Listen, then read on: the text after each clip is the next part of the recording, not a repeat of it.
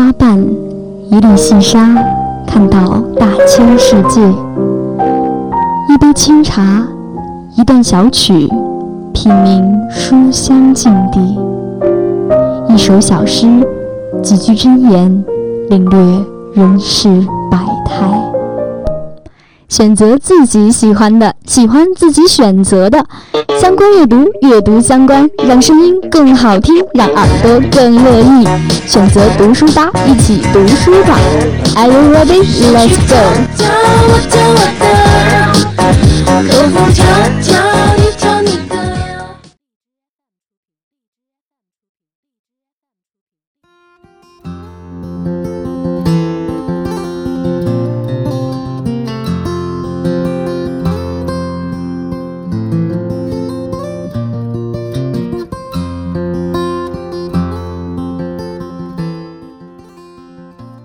间的十七点零五分，欢迎您继续收听 FM 九十五点二浙江师范大学校园之声。这一节又到了读书吧的时间了，我是甜甜，好久不见。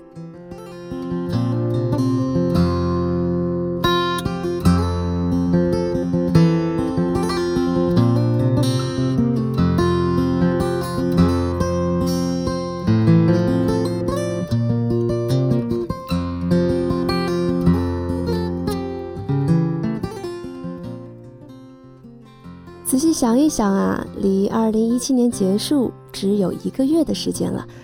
在这一年当中，我们到底都做做了些什么呢？那些在二零一七年的伊始定下的小目标，我们究竟实现了几个呢？原本打算品读的书呢，是不是又被你塞到哪个角落里去了？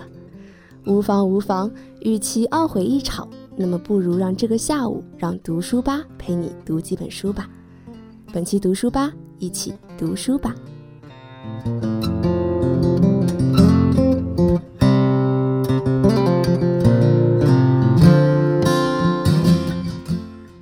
首先来介绍一下我们本期读书吧的几个板块。在第一个板块“有言如玉”中，本期读书吧将带你在最不可能的地方寻找善。以色列作家埃特加凯特凯雷特的随笔作品《美好的七年》由上海文艺出版社出版。在第二个板块“疏通有道”中，本期节目将给大家带来《白兔夫人》《敦刻尔克》《巴黎浪漫吗》关于法国的传闻与真相等书，以及最后一个板块“观读”有关阅读不止于读书。一段音乐过后，让我们进入今天的读书吧。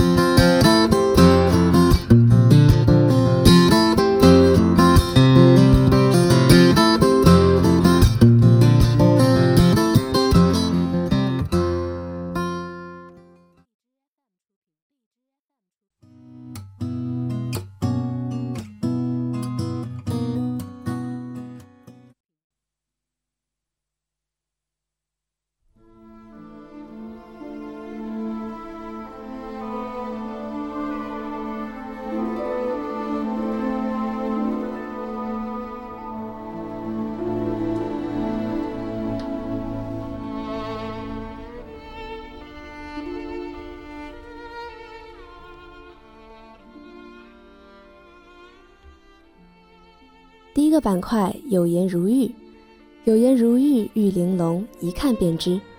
本期读书吧将带你在最不可能的地方寻找善，来自以色列作家埃特加·凯雷特的随笔作品《美好的七年》，由上海文艺出版社出版。犹太民族总是让人觉得神秘而又传奇，那是关于犹太人的教育和智慧，塔木德。希伯来，亦或是流浪的故事，就像中国人永远铭记南京大屠杀一样，犹太人永远不会忘记被德国纳粹赶尽杀绝的历史。作为一个大屠杀幸存者的二代，埃特加写下了将如何在最不可能的地方寻找善作为灵魂一以贯之的随笔《美好的七年》。或许大屠杀的幸存者们通过血脉把某种东西传到了下一代，因此，所有似乎蕴含反抗恶意的人或事或物，都会使得埃特加这个幸存者的二代变得敏感而狂躁。这些恶意也许来自于坍塌的墙上的大卫之星涂鸦，或者模糊不清的标语，亦或是窗户正对的教堂的十字架的反光路径。他常常做着关于伊朗总统的噩梦，担忧自己出席文学节被杀、被异类化、孤立和歧视犹太民族的行为而感到愤慨和不满。大屠杀的历史留给他的后遗症，以至于使他有时错听了某些正常的语句。大屠杀的结束并未使犹太民族得到证明，甚至还滋生出了许多关于犹太民族的不实谣言。哪怕埃特加作为一名出色的作家出席文学节进行签售的时候，依然被提防可能带走读者一两个肾的动机。伴随着大屠杀结束的，不过血腥的滥杀，但它的实质却没有任何的改变。伤痛已被屠杀之外的其他形式不间断地带来了打扰。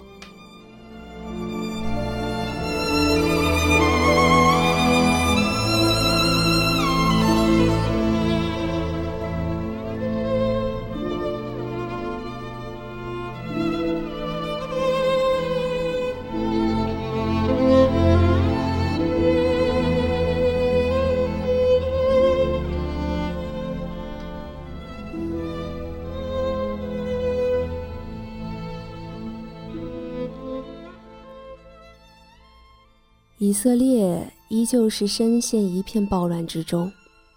我们生活在平和安定的泱泱大国，或许很难想象身处战斗动乱的以色列是一种什么样的感受。在令人惊恐的黑色的毁灭性的云朵之下，所有的东西在一声爆炸中就被鲜血覆盖。医院中满是躺着。伤员的轮床吱吱从身边推过的声音。公路上开车的司机可能突然听到空袭警报而下车，躺卧在路边。教室里的孩子们互相炫耀着捡来的新的炸弹碎片。战争总是令人感到恐惧和不安，而对于长期处于不安中的以色列民众来说，这些不安早已被习以为常。他们学会了以平静的讨论如何安排最后的生活的方式来转移对战争本身的关注。在突然听说伊朗要对以色列进行核爆之后，他和妻子就开始了一段破旧的生活。为防止把时间和精力浪费在无意义的琐碎小事上，他们打消了在花园种植对辐射极其敏感的柑橘树树苗和紫罗兰的决定。卧室天花板漏水，似乎再也没有那么必要急着修了。拖地板、垃圾清洁和乏味枯燥的工作也被停止了。所有的一切在得到似乎和解的消息后，又重新开始。这是一种面对着死亡的威胁，需要时刻关注着局势，在追求美好生活与活过当下之间徘徊。和游走的日子。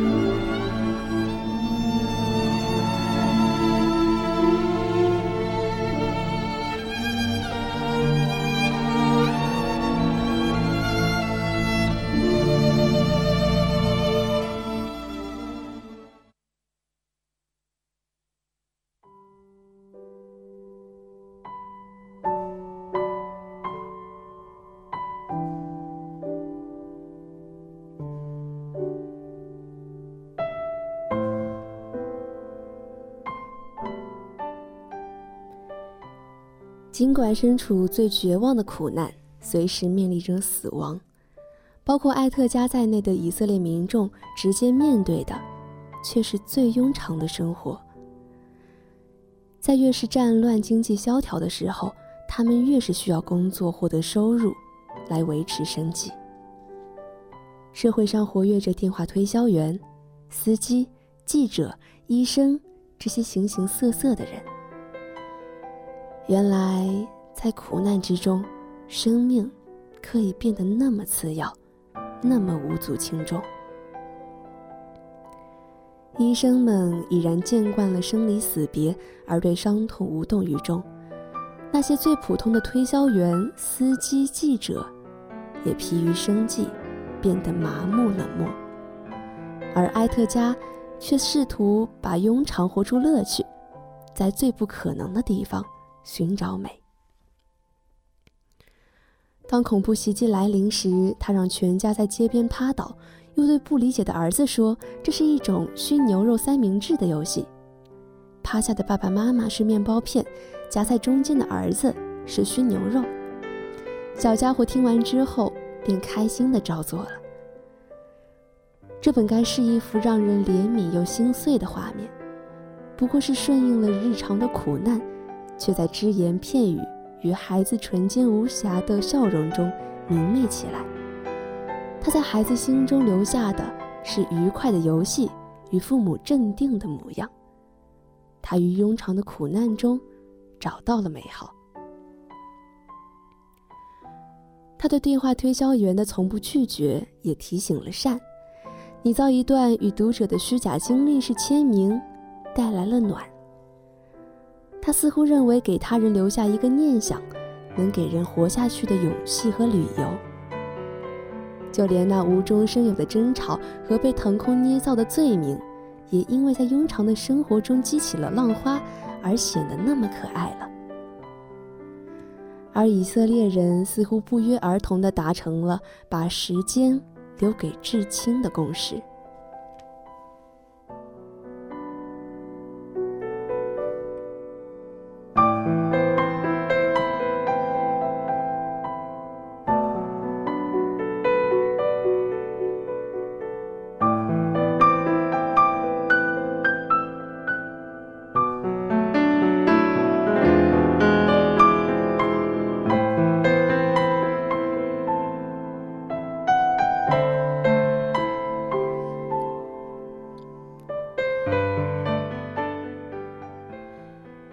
飞机上令人享受的番茄酱，在飞机着陆之后，却不可避免地被联想到了摊摊未干的血迹。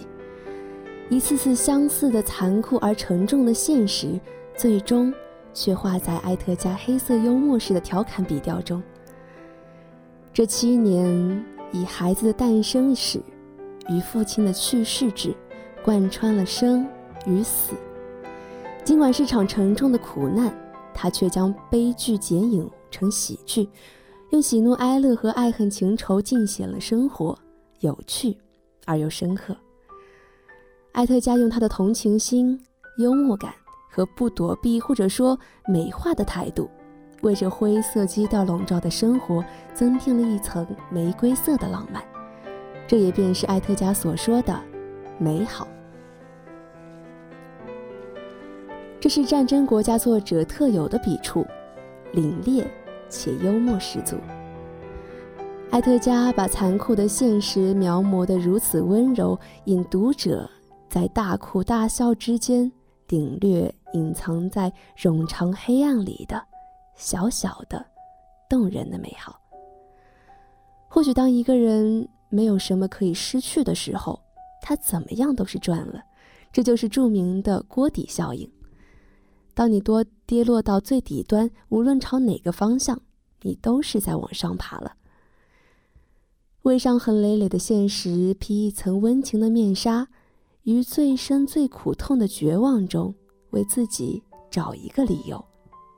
你知道的嘛，我们的生活是一回事，而你总应当将它再创造为另一种更有趣的样子。一段音乐过后，让我们进入今天的第二个板块——疏通有道。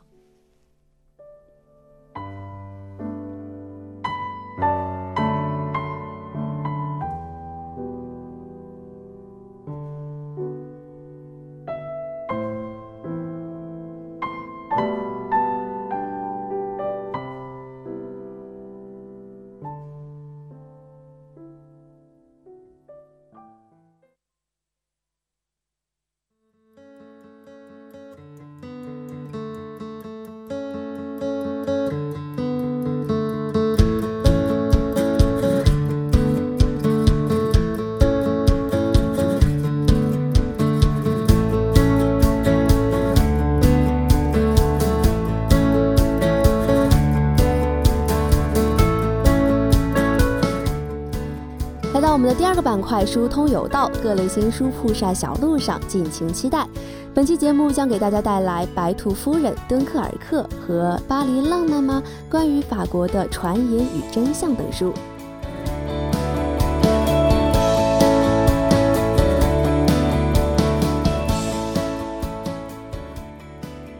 第一本书是来自法国作家基尔巴什莱的《白兔夫人》，由曹阳翻译，后浪北京联合出版公司出版。你还记得《爱丽丝漫游奇境》中那位总是迟到的白兔先生吗？白兔夫人便是《爱丽丝漫游奇境》的白兔番外篇。作品以她的夫人日志的形式，向读者展现了她的家庭生活和仙境世界的不为人知的另一面。这是一个可爱而充满幻想的故事。白兔夫人爱着她的每一个孩子，她担心大女儿一心减肥，因此尝试了百种胡萝卜菜谱。担心 Betty 不不习惯他的新学校，小儿子艾里奥特有时候早熟，有时候却又幼稚。双胞胎还比较省心，最小的女儿艾米丽却像她的父亲一样，永远在打哈欠。意外闯入的柴郡猫和爱丽丝也让她时时伤神，而她在她的心里只有一个小小的愿望：那个永远操劳着宫殿事务的白兔先生，她的丈夫到底能不能记得她三十岁的生日呢？《白兔夫人》是一本关于受时尚影响的节食少女和全职家庭主妇的日常的绘本，恰似一部大型丧偶式的教育现场。作品包含着对家庭、婚姻、生活与个人自由梦想冲突的探讨，色彩饱和明艳，精致幽默而又富有创意，是法国面包树奖的得主吉尔巴什莱送给他的女友的礼物，而这也恰是作为忘记他生日的补偿。在《白兔夫人》中，你可以找到《爱丽丝漫游奇境》中的柴郡猫小爱丽丝的画像，火烈鸟、彼得兔等许多可爱角色的原型。如果你喜欢《爱丽丝漫游奇境》这本书的话，那么翻开《白兔夫人》这本书，你也将收到许多许多的彩蛋哦。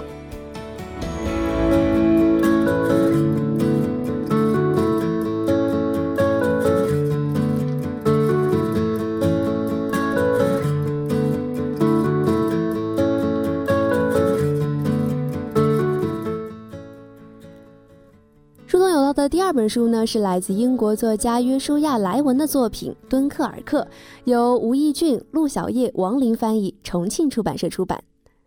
一九四零年，小港口敦刻尔克奇迹的九天改变了整个人类的历史。那年五月，在德国机械化部队的攻势下，英法联军迅速崩溃，近四十万联军被围困在法国东北部的港口小城艾克敦刻尔克。这本纪实。文学记录的便是发生在那里的一个个真实的故事。作品由二战的著名事件敦刻尔克大撤退的亲历者口述，还原了大撤退中的各种珍贵历史细节，同时还收录了作者与诺兰导演面对面特别访谈、剧照、历史图片等丰富内容。最后一章更是特别的加入了电影的大量拍摄花絮。作者抛弃了这一类书籍传统的宏大叙述。拒绝用一种客观的、逻辑的、线性的方式单调地记载敦刻尔克大撤退的整个过程，他将这场撤退的亲历者们的口述加以整理，用一种主观的、体验式的心理的方式，去描述在敦刻尔克大撤退中人的状态，去刻画身处战争中的人的体验。对于他们来说，世界已经压缩成了敦刻尔克这个弹丸之地，他们的目的是从这个世界逃离，是生存。这便是这本书的作者约书亚·莱文所表达的人文关怀。如果你对于敦刻尔克大撤退的历史感兴趣的话，想必你也会喜欢这本以口述还原历史的纪实文学。或许这部从主观体验和心理出发的特别的作品，会给你一些身临其境的感受呢。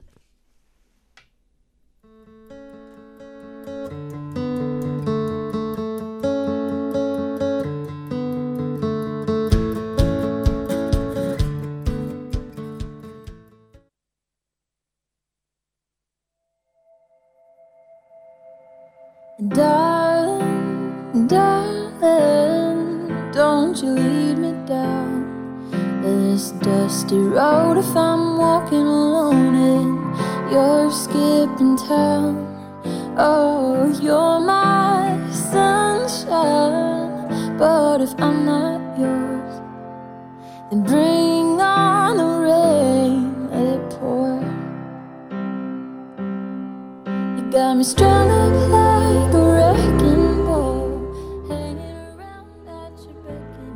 新书通有道的最后一本书是《巴黎浪漫吗？关于法国的传闻与真相》。由英国皮乌玛丽伊特维尔写作，李阳翻译，生活读书新知三联书店出版的。一个地铁里满是怪味的城市，何以成了世界浪漫之都？巴黎到底是满街梧桐，还是一地狗屎？法国人大都对婚外情习以为常，甚至表示支持吗？富丽堂皇的塞凡塞尔宫里，居然可以随便大小便？旅法英国作家皮乌玛丽伊特维尔说：“关于法国的传言实在是太多了，以至于衍生出了一个写作流派，叫做 Frog List，由在法巴黎生活了两三年的法外国人书写。他们宣扬和散布所谓的法国传说，其中不乏先入之见。因此，伊特维尔要大创作。”巴黎浪漫吗？关于法国的传闻与真相一书，探究传说的原委，而非捕说捕风捉影的夸大传说。我们经常对法兰西抱有一种异乎寻常的美好憧憬，然而真相又如何呢？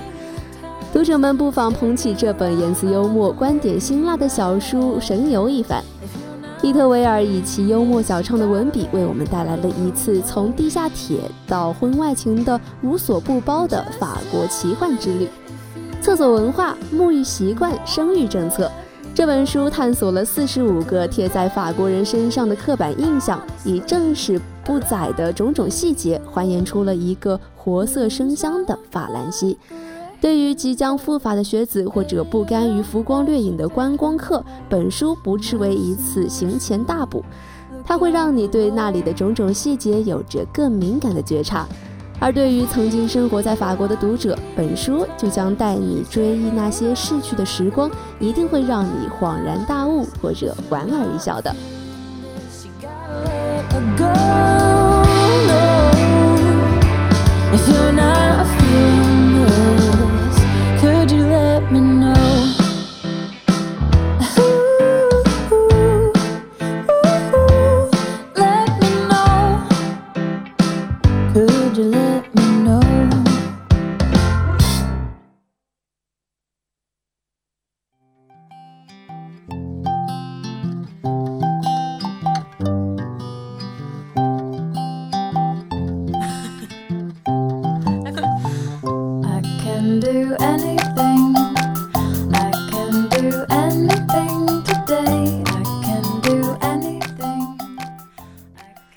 我们的最后一个板块“观读”，有关于阅读不止于读书。本期资讯：科幻中的批判与人文关怀，走进韩松笔下的鬼魅世界。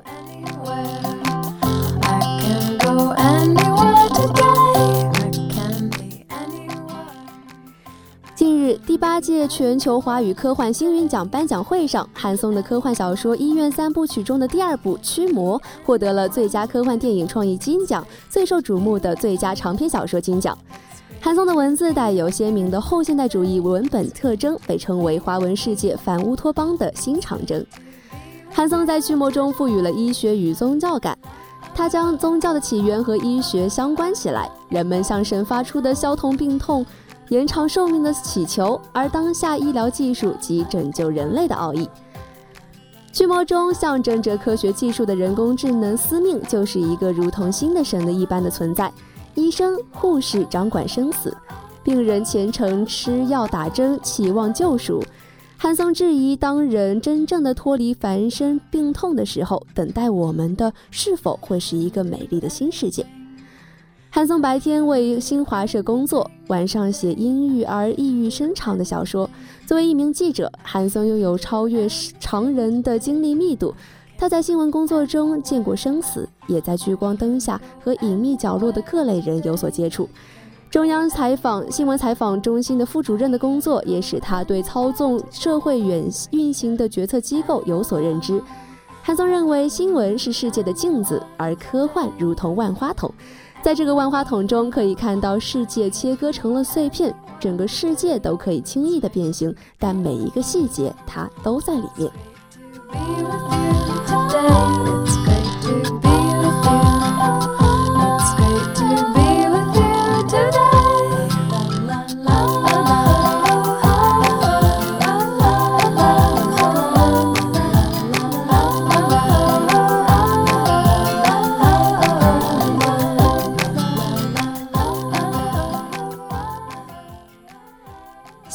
中展露的诡谲现象，令韩松更好地构筑了他的鬼魅世界。二零零一年，韩松来到云南陆良道调查当地的闹鬼现象之后，写下了非虚幻作品《鬼的现场调查》。韩松的文字里释放出了一个荒诞的鬼魅中国，但贯穿其作品的鬼已经披上了现代科技的合理外衣，并非传统意义上的那些古典鬼怪。身处先锋作家人性批判的延长线上，韩松进一步探索和批评了技术文明中产生的新愚昧，以及科学政治拜教拜物教所导致的身心压迫。他写下的是从从混沌、矛盾、奇怪而又往往接触禁忌的心理渊源中涌出来的东西，铺成整个人类的内在实质。甚至他不吝惜把自己剖析开来给大家看，以写下当代社会的真实模样。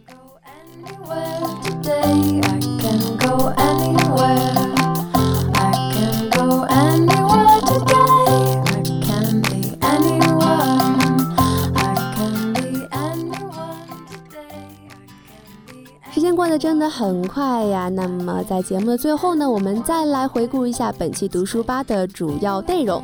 在第一个板块“有言如玉”。